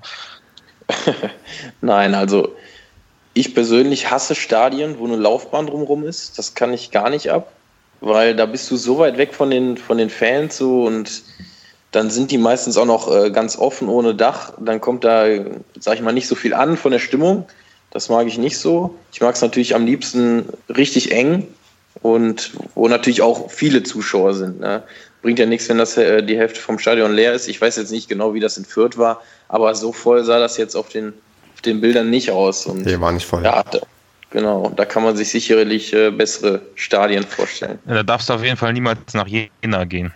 Weil da ist nämlich eine Laufbahn und ja, kein Dach. Und haben wir ja auch letztes Jahr 3-1 da verloren. Das habe ich mir auch gedacht. Ta tatsächlich habe ich auch während des Spiels in Fürth gedacht, naja, vielleicht liegt es auch am Stadion. Das habe ich wirklich gedacht. So, dass wir, das ist, kann nicht sein, dass wir da immer eine gelb-rote, eine rote Karte bekommen und dann. also bin ich froh, dass der Fluch jetzt zumindest teilweise beendet ist. Genau, dann, dann gehen wir mal so ein bisschen zum Spiel über. Als erstes würde ich vielleicht mal kurz drüber reden. Äh, Marco, wie überrascht, wie erfreut warst du denn, dass am Ende Hünemeyer statt Schonlau gespielt hat? Erfreut war ich da eigentlich, ich meine, ich habe das ja letztes Mal schon im Padercast gesagt, dass meiner Meinung nach mit der Leistung, äh, meiner Meinung nach mit der Leistung, die, die ähm, Uwe da in dem äh, Pokalspiel gebracht hat, dass du dich damit in die Mannschaft spielst. Also es hat mich gewundert, wenn der nicht gespielt hätte. Also mir tut es ein bisschen leid für den Basti Schoner, weil der echt einen äh, geilen Lauf hatte. Ähm, so, und äh, ich denke mal, da wird sich aber noch das eine oder andere ändern im Laufe der Saison, wie Herze das auch schon gesagt hat. Also ich glaube, da gibt es immer wieder Ausfälle und da macht es auch Sinn zu rotieren und es ist geil, dass wir da so gute Leute in, in der Verteidigung haben und, und, dass man keine Angst haben muss, wenn da irgendjemand äh, äh, rotiert wird. Von daher äh, passt schon. Also. Und hast du dann Angst entwickelt, als es dann so mit der ersten Halbzeit losging? Äh, wieso? Wie hast du denn das, äh, so das Intro wahrgenommen vom Spiel? Also äh, sind wir denn gut reingekommen in deinen Augen oder? Ne, meiner Meinung nach hatte Fürth am Anfang eine ziemlich starke Druckphase. Also da waren wir ein bisschen unsortiert, ähm, da haben wir ein bisschen gebraucht, um ein Spiel zu finden. Das hat, glaube ich, so zehn Minuten, ich weiß nicht mehr ganz genau, zehn Minuten, Viertelstunde gedauert, aber dann wurden wir immer dominanter, meiner Meinung nach. Und haben dann auch das Spiel gemacht. Da kam Fürth auch nicht mehr so richtig vors Tor, war auch nichts Zwingendes mehr. Äh, wir haben dann auch die zweiten Bälle wieder gewonnen und so. Das war am Anfang, fehlte das irgendwie total. Und äh, wir haben so langsam ein Spiel reingefunden. Und ähm, ja, gut, ich habe jetzt irgendwie durch den Spielverlauf so ein bisschen gedacht, naja, irgendwann wird jetzt klingeln. Ne? Also, ähm, also für uns, äh, ja, kam dann ein bisschen anders als gedacht. Aber ja, das war so meine Wahrnehmung. Basti, kannst du das bestätigen? Ich kann das eigentlich, eigentlich genauso bestätigen. Also ja, führt war, also man hat schon gesehen, dass die extrem, also die, ich habe ja gesagt, die sind nicht clever genug gewesen. Das war aber erst in der zweiten Hälfte. Äh, in der ersten Hälfte, die haben, haben das gut verteidigt und wir haben, bei uns haben so ein bisschen, der letzte Ball hat so ein bisschen gefehlt, aber das, ja, da war, also, wie gesagt, bis zu der gelb-roten Karte habe ich mir auch keine Sorgen gemacht, dass da irgendwas Schlimmeres passieren könnte.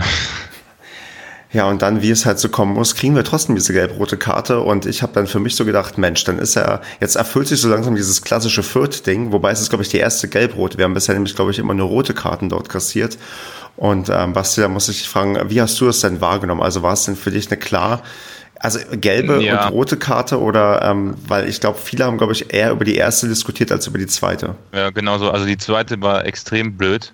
Also hat er einfach nur den Fuß, glaube ich, drüber gehalten, als der Fürth da hinten fast an der eigenen Grundlinie abschlagen wollte.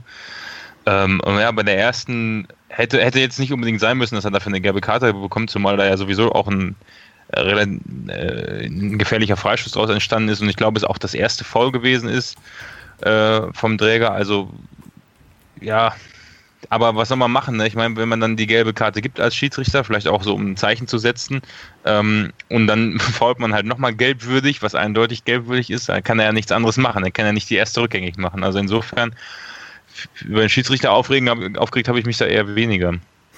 Wie war es denn im Stadion überhaupt? Ähm, da wurde es, glaube ich, also hat man auch eher gesagt, Mensch, irgendwie die, die zweite war irgendwie schon sah wie eine gelbe Karte aus, war irgendwie blöd, wenn du kurz vorher bereits eine gelbe bekommen hast und ja, dann musste, musste halt damit leben und dachtest, ja gut, okay, wir haben halt jetzt diesen blöden Platzverweis und müssen gucken, dass wir in der zweiten Halbzeit irgendwie, irgendwie damit klarkommen. Aber was mir noch aufgefallen ist, als, als ähm, Modern vom Platz gegangen ist, da hat er noch, äh, Steffen Baumgart ist ja ziemlich ruhig geblieben. Also der hat ihm dann auch gesagt, irgendwie ruhig bleiben oder sowas, alles gut kann passieren oder so nach dem Motto. Fand ich dann auch, also ganz cool. Ich meine, gut, was soll er auch sonst sagen, ne? Aber ähm, ich glaube, er hat ihn da auch schon, also schon drüber getröstet, hat sich jetzt niemand drüber aufgeregt oder so. Hm, ja. Ähm, Herze, kannst du uns denn verraten, wie das bei euch nochmal thematisiert wurde? Oder ist das ähm, was, was internes, was du uns erzählen darfst, wie die gelb-rote Karte besprochen wurde? Also sie wurde nicht, nicht groß angesprochen. Ne? Trainer hat nochmal gesagt, dass er dem Moda keinen kein, kein Vorwurf macht, dass er das gar nicht jetzt schlimm findet. Also nichts nichts Dolles. Genau, er meinte ja irgendwie, glaube ich, auch, dass wir spielen halt offensiv und wenn du dann irgendwie manchmal ein bisschen zu aggressiv irgendwo reingehst, dann passiert das halt einfach und gehört ein Stück weit mit dazu. Das, genau. Schöne, das Schöne ist beim, beim Steffen Baumgart, ich weiß nicht, ob das bewusst ist in der Mannschaft, ähm, der, der, spricht teilweise so laut und äh, schreit auch sehr deutlich, dass man durch die Außenmikrofone bei den Spielen, gerade in der dritten Liga, jetzt aber auch zum Beispiel überführt, versteht, was für Anweisungen er reinbrüllt. Ne? Also das, äh, da gab es äh, zum Beispiel den Klopper äh, gegen Osnabrück, als wir abgestiegen sind. Ne? Irgendwie äh, Sven sagt den Dedic, der soll laufen, sonst läuft er nach Hause ne? oder fährt mit der mit der Bahn nach Hause. Ähm, und jetzt zum Beispiel gegen Fürth war einmal das Thema. Ähm, ähm, als der Mo rausgegangen ist, naja, wenn man so offensiv verteidigt, passiert das schon mal. also das ähm, war, glaube ich, war, glaube ich, der ziemlich genaue Wortlaut von, von Steffen Baumgart. Also ähm, ja, ist schon, ist schon faszinierend, ähm, ähm, wie er auch so die Mannschaft steuert, ne? vom, vom, von der Seitenlinie her. Ich glaube, das ist auch nicht so ganz normal, oder? Aus deiner Erfahrung so von, von, von, von anderen Trainern, die, mit denen du gearbeitet hast? Nee, das ist, das ist ganz und gar nicht normal, würde ich sagen. Ne? Also es gibt Trainer, die, die regen sich halt furchtbar am Rand auf und schreien da wild rum, aber irgendwie bringt das nichts und hat auch keiner Bock drauf aber er ist nicht so, dass er, dass er die Leute anmault, sondern eher so, so pusht, sag ich mal. Und, ähm, und da kommen auch manchmal witzige Sachen bei. Es ist nicht so, dass der 90 Minuten komplett ernst ist. Also manchmal hat er auch mitten im Spiel einen lustigen Spruch dabei. Da denkst du dir, wie kommt der jetzt darauf? Ne? Aber der ist halt so. Der gibt da Vollgas. Ja, dann zum Thema Vollgas. Zweite Halbzeit in Fürth. Wir liegen irgendwann 2 zu 0 zurück und ja, Marco, wie zerstört waren deine Hoffnungen, als wir 2-0 zurücklagen und einmal weniger hatten? Also jetzt sag bitte nicht, dass du noch an alles geglaubt hast, weil für mich war es quasi so, ich dachte, okay, unser klassisches Fürth-Erlebnis erleben wir gerade wieder. Ja, also ich habe zu Hause geguckt äh, vom Fernseher ähm, mit meinem Sohnemann und äh, ich habe dann nach dem 2-0 habe ich angefangen aufzuräumen. Also Echt? bin auch, ja, dann kann ich, ich weiß nicht, wann, in welcher Minute das war, als der äh, Katarül da das 2-0 geschossen hat, aber da kann ich auch nicht mehr sitzen bleiben. Ne? Also dann, ähm, das äh, weiß ich Tut dann. weh, oder wie? Ja, dann bin ich auch schon so enttäuscht, dann, dann stehe ich schon auf und äh, habe dann irgendwie was aufgeräumt. Ich bin dann zwar immer in der Nähe des Fernsehers geblieben ne? und mein Sohn hat mich auch immer up to date gehalten, aber ähm, ja, das, ähm, ja, da ist man schon mein Herz ein wenig zerbrochen, weil ähm, so nach dem Start in Darmstadt, den ich recht unglücklich fand, dann einem guten Spiel gegen Regensburg, Ingolstadt, ähm, ja, hätte ich schon erwartet. Und äh, die erste Halbzeit hat es auch gezeigt, dass wenn man da in, in, mit elf Mann gegen diese äh, Mannschaft aus Fürth spielt, dass man da durchweg auch drei Punkte mitnehmen kann. Und dann das 2-0 hat, habe ich eigentlich gedacht, hm, scheiße, aber bei mir, war's, bei mir war es ein bisschen anders, weil ich habe nämlich, ähm, ich habe ja auch, wir haben auch dann relativ intensiv in der Gruppe noch geschrieben. Ich habe noch zur Halbzeit gesagt, so, ja, jetzt hat wenigstens der Steffen Baumgart äh, die Halbzeit, um die Mannschaft jetzt auf die Unterzahl einzustellen. Dann ging es ja relativ schnell. Und dann habe ich einfach gedacht, genau das, was ja nach dem Spiel besprochen wurde, habe ich mir gedacht, okay, ähm, auch wenn man das Spiel jetzt vielleicht 1-0 verliert und dann, oder als es dann 2-0 stand, 2-0, ähm, ist jetzt trotzdem eigentlich geil zu sehen, wie sich die Mannschaft noch reinhängt. Also mir war es dann auch, wir haben ja auch gedacht, so, boah, Kacke, eigentlich habe ich jetzt auch keine, äh, keinen Bock, dass, dass ich jetzt das ganze Wochenende hier mit so einer Niederlage und dann denke ich immer, ah, ja, hm, aber äh, ich habe gedacht, so, ey, die Mannschaft kämpft ja geil und das muss ich mir jetzt auf jeden Fall bis, sowieso bis zum Ende angucken und auch, äh, ja, wer hängt sich jetzt noch besonders rein, das wollte ich dann schon auf jeden Fall beobachten und ähm, habe aber auch überhaupt nicht mehr daran geglaubt. Also da, da habe ich schon Stefan die Schuld gegeben mit seinem scheiß Fluch, dass der den immer wieder da hochhält und dass er jetzt schuld ist. aber ähm, mich hat es auf jeden Fall noch brennend interessiert, wie die Mannschaft weitermacht und das war ja ja, das so endet hätte ich auch nicht gedacht dann. Herze, wie nimmt man das wahr, wenn, wenn du sowas guckst? Ich meine, du warst ja jetzt bei der, bei der, bei der zweiten Mannschaft äh, mit dabei. Ich weiß nicht, äh, haben die zeitnah gespielt, äh, zeitgleich gespielt? Ja, wir haben 14 Uhr gespielt. Ah, okay. War schwierig. Aber jetzt, wenn du dich in die Situation reinversetzen müsstest, du guckst zu Hause oder mit, mit Kollegen ähm, das Spiel und siehst, dass, dass deine Mannschaft da 2-0 zurückliegt, wie würdest du darauf reagieren, auf sowas? Ja, also ich, klar, von außen denkst du dann auch so, ja, das, vor allen Dingen als das 2-0 in der 84. gefallen ist, das äh, wird es dann wohl jetzt gewesen sein, ne? Aber natürlich guckst du dann auch, ob die sich nicht, ob die sich hängen lassen oder ob die weiter Gas geben. Und das haben die ja auf jeden Fall gemacht. Das habe hab ich heute nochmal in dem, in dem Video gesehen und von daher ist das alles in Ordnung dann. Bei welchem Spielstand würdest du dann wie Marco auch anfangen, die Wohnung aufzuräumen? ich glaube auch, nach dem 2-0 hätte ich auch langsam die Spülmaschine angemacht. Sehr ehrlich. Aber selbst, selbst wenn wir das Spiel verloren hätten, also ich, ich meine, ich vergleiche das immer dann tatsächlich mit den Spielen, auch wenn es weit hergeholt ist, die wir dann in der zweiten Liga gespielt haben, ähm, wo wir abgestiegen sind oder in der, in der Saison in der dritten Liga danach, da war es ja echt so, wir kassieren ein Gegentor und wir kassieren direkt noch drei Stück hinterher und lassen uns komplett hängen. Und das, mir persönlich war das einfach, selbst wenn wir das Spiel 2-1 oder 1-0 verloren hätten, ähm, das war trotzdem eine, eine, also ich fand die Leistung trotzdem gut. Und wenn du dann halt in Unterzahl gegen eine vierte Mannschaft spielst, wo ich dann noch gesagt habe, so, ey, die machen das echt nicht clever, weil die haben bis zu 84. gebraucht, um das 2-0 zu machen. Und die hatten schon Chancen. Also die, die haben die halt überhaupt nur nicht clever zu Ende gespielt. Und dann habe ich noch eine, gerade eine Gruppe geschrieben, also eigentlich allein dafür, dass Fürth so unclever spielt und so, so Sachen liegen lässt und überhaupt nicht vernünftig ausspielt, haben sie schon den Ausgleich verdient. Dann schießen sie das 2-0. Da habe ich gedacht, so na, rächt sich wohl heute nicht. Und dann, dass wir dann so einen geilen Freistoß raushauen können. Ja. Sehr schön fand ich ja, dass ähm, Fürth beim 2 zu 0 auf Instagram eine Story geteilt hat, der Deckel ist drauf. Also das ähm, Echt? Ja, ja, da, da, da habe ich mich, ähm, auch heute habe ich noch einen Screenshot und ich glaube, die haben die auch nicht gelöscht, diese Story, weil ähm, die ist halt dann doch sehr, sehr schön, dass sich das dann noch, noch bestraft, weil ähm, du hast ja gerade schon diesen super geilen Freistoß ähm, angesprochen. Der ist schon, also was Clement da weiß, Herzer, hat der immer solche geilen Freistoß? Also wird, macht er die regelmäßig in so einem, ja, also, also passgenau? Also ich würde schon sagen, dass er, dass er richtig gute Freistöße schießen kann. Aber der war natürlich äh, nochmal, sag ich mal, extra klasse, ne? Hat echt richtig gut gepasst. Ja. Also ich gucke ja da manchmal Ecke, im ne? Training, die üben das auch immer.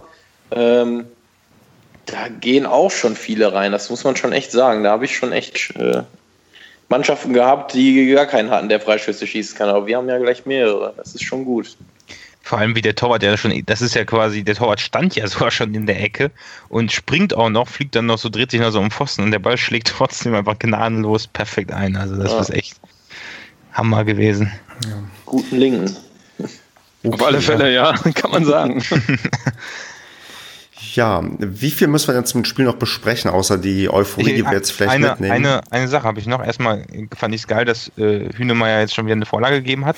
Das aber auch scheint unsere, wir brauchen ja gar kein, keine Stürmer. Also äh, ist mir jetzt mal aufgefallen. Also die treffen ja, also nie, jetzt ohne Kritik, aber wir spielen ja, die Mannschaft ist ja wirklich wieder sehr torgefährlich. Was mir aufgefallen ist, auch das zweite Tor ist ja so halb nach einer Ecke entstanden. Also klar, dann, der Ball ist schon fast geklärt gewesen, aber trotzdem haben wir extrem viele Standardsituationen jetzt, die, die so gefährlich sind. Und ich glaube, letzte Saison war das noch nicht so.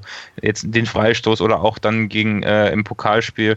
Ähm, also wenn jetzt noch an der Michel, und da gehe ich fest von aus, äh, richtig Vollgas gibt und dann auch noch das eine oder andere Tor macht, dann, dann ist das schon brutal stark, muss man ehrlich sagen. Das Interessante ist ja eh, dass gefühlt seit der WM alle drüber reden, dass am Standards das neue Ding sind, dass jetzt irgendwie nur noch ähm, ja, mit Standardstore erzielt werden können. Ah, weil äh, bei der WM das irgendwie so prägend war. Ich, nee, ich glaube, das so wird jetzt nicht in der Liga sich fortsetzen, weil wir auch nicht ähm, unbedingt auf WM-Niveau spielen. Aber das ist tatsächlich ein bisschen auffällig. Also ich merke schon, also Basti, du hast keine Sorge bei unseren Stürmern. Äh, Marco, hast du denn Sorge, dass unsere Stürmer ähm, bisher zu wenig getroffen haben? Nö, das ist ja, ich meine, es trifft immer mal jemand, also ob das jetzt der Hünemeyer ist oder ein Böder oder wer auch immer. Ähm, Michel und äh, alle anderen da vorne werden auch treffen, also da machen wir gar keine Gedanken. Also das passt schon, ne? Und der Herze macht auch noch sein Tor. Pass mal auf, Herze. das ist, äh, nee, das glaube ich, äh, das passt schon. Das kommt schon alles. Mal gucken, ob es wieder so viele Tore werden wie in der letzten Saison. Ich glaube, das wird schwer in der zweiten Liga, aber wenn wir da in der Nähe kommen, wird das schon ganz geil. äh, Herze, ich habe noch eine Frage an dich, die jetzt gerade mit dem, als der Basti gesagt hat, der Hünemeyer hat wieder die Vorlage gemacht. Ähm, äh, wie mhm. nimmt man das denn so wahr, wenn so ein, wenn so ein Uwe Hünemeyer zurückkommt? Ich meine, der hat ja schon so ein, äh, ja, kleinen Mythos, Heldenstatus in Paderborn, da der damals mit in die erste Liga aufgestiegen ist, hat jetzt äh, da in England auch ähm, echt gut Erfahrungen sammeln können. Äh, wie, wie, wie, äh, wie nimmt man das so in der Mannschaft auf? Also wie hast du das so wahrgenommen, dass er zurückgekommen ist? Ja, man hatte natürlich auch gewisse Erwartungen, sag ich mal, an, an den Spieler und auch so an den Charakter. Und klar, hörst du erstmal, da kommt äh, Hünemeyer aus der Premier League wieder und was ist, der muss ja, der muss ja eine richtige Granate sein, ne? Und dann guckst du dir das so ein paar Wochen an. Klar ist er natürlich ein super Spieler, aber du denkst so, ach ja, der ist ja, also, der ist jetzt nicht der Fußballer, der jetzt überragend ist bei uns. Äh, und man ist, denkt, ja, ich bin aber schon auch relativ nah da dran, ne? Und dann, dann freut man sich darüber. Und äh, ja, dann, der ist eigentlich auch ein super netter Typ. Von daher kann ich da gar nichts, gar nichts zu sagen, richtig Schlechtes. Oder was heißt Schlechtes? Allgemein jetzt gesagt. Also wir kennen ja Hühner auch so ein bisschen, also wir haben ihn schon mal persönlich kennengelernt und der war ja auch schon mal im Padercast im Interview und äh, meiner Meinung nach ist er immer noch sehr äh, geerdet, ne? Also ähm ja, genau. Also du, du merkst halt, klar, in England, da, da wird eine ganz andere Hausnummer an Geld verdient und da drehen dann die Leute auch gerne mal ab und kommen dann, weiß ich nicht, mit dem Porsche zum Training oder Klamotten, wo die Schuhe 800 Euro kosten oder so. Ne? Und das ist bei ihm halt gar nicht. Und das finde ich halt äh, super sympathisch, weil ich glaube, ich bin ein ähnlicher Typ, der sich daraus jetzt nicht allzu viel macht. Ähm, und von daher sehe ich das äh, super, super sympathisch. Okay. Hm, wollen wir zu den quasi sonstigen Themen übergehen? Jo.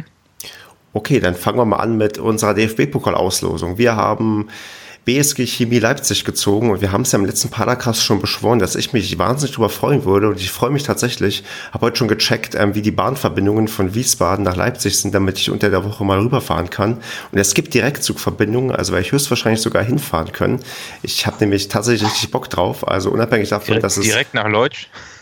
Direkt nicht ganz, aber da, mal gucken, wie ich mich dann in Leipzig auch zurechtfinde. Aber ähm, einerseits, klar, es ist ein machbarer Gegner, andererseits ist es halt ein ähm, doch wie ich finde, recht sympathischer Verein, was ich so am Rande so mitbekomme.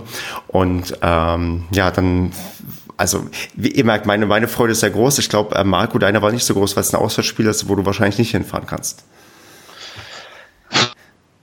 Ja, klar, das Event ist weg. Ne? Also ein Heimspiel im DFB-Pokal ist natürlich immer schön. Ähm, aber prinzipiell, ähm, also äh, ganz ehrlich, für einen Verein freut es mich. Ähm, ich meine, wir haben jetzt den schwächsten Gegner, der noch in der Auslosung drin war, von der Klasse her bekommen.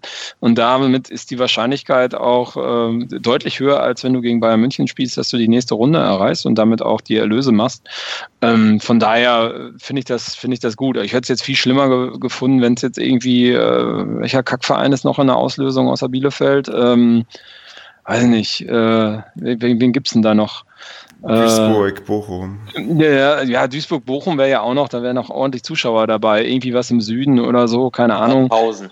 Sandhausen, genau, super, danke, Herze. Genau, wenn es jetzt Sandhausen gewesen wäre, das wäre ein grottiges äh, Los gewesen. Ne? Von daher finde ich das gut. Und äh, ich meine, die BSG Chemie Leipzig äh, ist eigentlich prinzipiell auch ein ähm, äh, glaube ich, ein netter Verein, der auch sympathisch ist, äh, wenn man so äh, sich damit mal ein bisschen beschäftigt. Und deswegen freue ich mich eigentlich darüber. Da gibt es ganz eine, eine, ganz schöne Doku auf YouTube ähm, über das Ultraleben in, bei, bei der BSG Chemie. Und die haben auch auf jeden Fall eine, eine Fanfreundschaft, oder ich weiß nicht, ob sie es noch haben, aber vor ein paar Jahren hatten sie die auf jeden Fall mit Eintracht Frankfurt.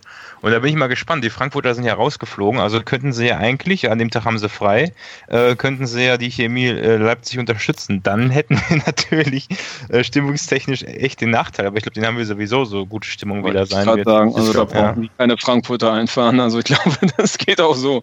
Ja. Dass, äh, den Stimmungsvorteil. Ja, ich habe mir echt gedacht, die werden sich ja echt denken, so scheiße, jetzt kriegen wir Paderborn. Weil, äh, wir sind, also klar, für, aus deren Sicht sind wir natürlich einer der machbarsten Gegner, aus meiner Sicht aber nicht. Also ich glaube, wenn, wenn es jemanden gibt, der dazu verleiten wird, dass dieses Spiel nicht äh, unterschätzt wird, wird das wahrscheinlich Steffen Baumgart sein. Also ich glaube, mit so einem, mit, mit, wir werden da, vielleicht kann Herze das ja dann bestätigen aus, aus, aus der Vergangenheit, aber selbst wenn der Gegner noch relativ äh, leicht aussieht oder so, kann ich mir nicht vorstellen, dass im DFB-Pokalspiel der Runde irgendwie auch nur der Hauch einer Unterschätzung in der Mannschaft äh, gegenüber dem Gegner auftauchen wird. Also ja, das denke ich auch. Äh ist natürlich immer auch mit das Gefährlichste los, ne? weil die haben natürlich ein fieses kleines Stadion, die Fans drehen da komplett durch an dem Tag. Ähm, das wird nicht so einfach, wie man denkt. Der Rasen wird kein Teppich sein, wie er bei uns im Stadion ist. Und von daher wird das, das wird schon eine knifflige Aufgabe.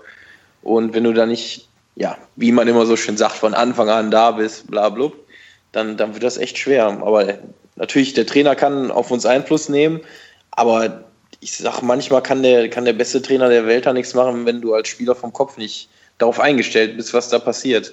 Und ich glaube, dass wir so vom Grund her das schon alle, alle verstehen und auch schon immer verstanden haben, hm, was hast, da uns erwartet. Hast du dich dann gefreut, als das loskam, oder hattest du ein anderes im Kopf, was du dir lieber gewünscht hättest? Äh, ich muss ganz ehrlich zugeben, gestern kam dann die Nachricht in unsere WhatsApp-Gruppe. Da schrieben dann nur welche Ja und haben sich gefreut. Ich so, was ist denn jetzt passiert? Ja, oh, Auslosung. Guckst du mal schnell auf ARD. Ja, dann haben die erst mal zwei, drei Minuten gar nicht gezeigt, gegen wen wir da spielen. Dann habe ich dann nachher so rausgekriegt, dass es dann noch Leipzig war. Ähm, also, die, ich glaube, alle fanden das jetzt äh, ein gutes Los. Okay, dann ähm, hoffe ich mal, dass das ein ähm, tolles Erlebnis wird und dass ich dann nicht nur ein geiles Stadionerlebnis habe, sondern auch am Ende, dass wir als Sieger vom Platz gehen und dann im DFB-Pokal wieder überwintern dürfen, weil die nächste Runde findet erst im nächsten Jahr statt und nicht wie letztes Jahr kurz vor Weihnachten. Ja, wird dann stressig zum Ende hin, ne? Wenn dann so viele, ich glaube, da sind ja schon zwei, drei Wochen am Stück oder sind dann zwei Spiele oder so, ne? Irgendwie so. Kann Im März, sein. Februar? Das kann ich sein. Weiß es gar nicht. Ja, ich glaube, da Relativ haben wir, knapp dann alles, haben ja. wir ein paar Mal englische Woche, aber das, das gucken wir dann, wenn es soweit ist. Gut, ähm, andere Meldung ist, ähm, ha, Jamilo Collins darf für die nigerisch, nigerianische Nationalmannschaft auflaufen. Ähm, das ist doch, das, das schreit doch quasi dafür, dass ähm, Herze demnächst vielleicht mal ähm, an die Position auf jeden Fall ran darf, weil ähm, Collins sich ausruhen muss.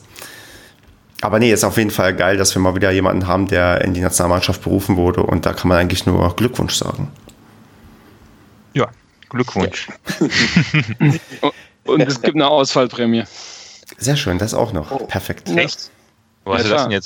Das ist ja allgemein so, dass wenn die, äh, wenn du so. Nationalspieler hast und die werden abgestellt für die, äh, für die Nationalmannschaft in der Länderspielpause, dann gibt es Auswahlprämie. Ich wusste jetzt nicht, ob das die bei der nigerianischen, nigerianischen Nationalmannschaft ist, die dann nennenswert? Müssen wir mal rausfinden. Äh, ich glaube nicht, dass das daran liegt. Ich glaube, also, das weiß ich nicht, aber ich glaube, die Auswahlprämie kommt von der FIFA oder Ach UEFA so. oder sonst was. Das kommt nicht von den äh, nationalen Verbänden. Tut sich wieder eine Bildungslücke bei mir auf, ja. Das kann ähm, sein. Müsst, müsste man mal recherchieren. Ich habe das mal irgendwann gelesen. Herze, kennst du dich damit aus? Auswahlprämie? Nee, gar nicht, gar nicht, keine Ahnung. Das musst du uns dann erzählen, wenn du für die Nationalmannschaft abberufen wirst, was dann passiert. ich glaube, das werden wir nicht mehr erleben. Wir hatten aus Paderborn mal einen Ex-Spieler, der es ähm, geschafft hat, der mir einfällt. Diego Demme, der hat es ja irgendwann mal in ah, der Nationalmannschaft ja, ja. tatsächlich geschafft. Hatte, glaube ich, ein oder zwei Spiele. noch mal kontaktieren. Ja, genau. Okay, dann ähm, noch so ja einiges bunt gemischtes. Ähm, wir haben eine Instagram-Nachricht bekommen oder ich oder schwarzundblau.blog auf Instagram hat eine Nachricht bekommen, äh, wo kurz mal die Videoformate gelobt wurden, weil da sind wir uns eigentlich alle bisher ziemlich einig. Auch wo ich äh, am Samstag nach Fürth gefahren bin, haben wir uns auch ähm, geeinigt, dass die ganzen SCP-TV-Sachen echt gut sind und ähm, ich auf jeden Fall mehr von Jimmys Show sehen möchte, weil die fand ich echt überragend. Also ich finde das Format mit Michel auch geil. Da kam heute, glaube ich, eine neue Folge, wo Robert erstmal äh, irgendwelchen Pferdemist schaufeln musste. Fand ich auch sehr geil. Ja, die also bauen ein Hochbett. Ja, das Beet, nicht Bett. ein Hochbett wäre auch nicht schlecht. Hochbett aus Pferdescheiß, das wäre auch nicht schlecht, ja. Herze, welches Format kriegst du denn nochmal ab? Darfst du auch irgendwann mal irgendwo mitwirken? Also bist du mal demnächst bei Jimmys Show oder so eingeladen vielleicht? ja, über eine Einladung von Jimmy würde ich mich natürlich da richtig freuen. Also die habe ich auch geguckt, das fand ich auch sehr lustig, weil die zwei Kollegen äh, sicher nicht gerade mit rumbekleckert haben, würde ich sagen. Vor allen Dingen, als äh, Fässer dann meinte, das ehemalige Stadion hieß die Heide. die Heide. da mussten wir am lautesten lachen. Ja, wir gucken uns das auch selber in der Kabine oft an und lachen uns dann kaputt, ne? Weil, ja, ist halt nicht alles immer so ernst, ne? Das ist schon immer lustig. Also meine Sendung wäre dann vielleicht, wie ich den äh, den Robert da im Fitnessstudio zerstöre oder so. Oh, Keine Ahnung. Das wäre sehr schön. Das würde ich mir auch sehr gerne angucken, ja. Gut. Dann ein wenig Werbung in eigener Sache. Schwarzundblau.com ist fünf Jahre alt geworden und ähm, das ist Grund genug, um zu feiern. Deswegen gibt's im Blog ein Gewinnspiel, wird in den Show Notes verlinkt werden. Ähm, klickt mal rauf und macht mit und am Ende gibt's was zu gewinnen. Echt was geile ist, Geschenke. Genau, also äh, zu gewinnen gibt es, ähm, die Leute kennen es vielleicht, die auf, das, ähm, auf der Südtribüne sind.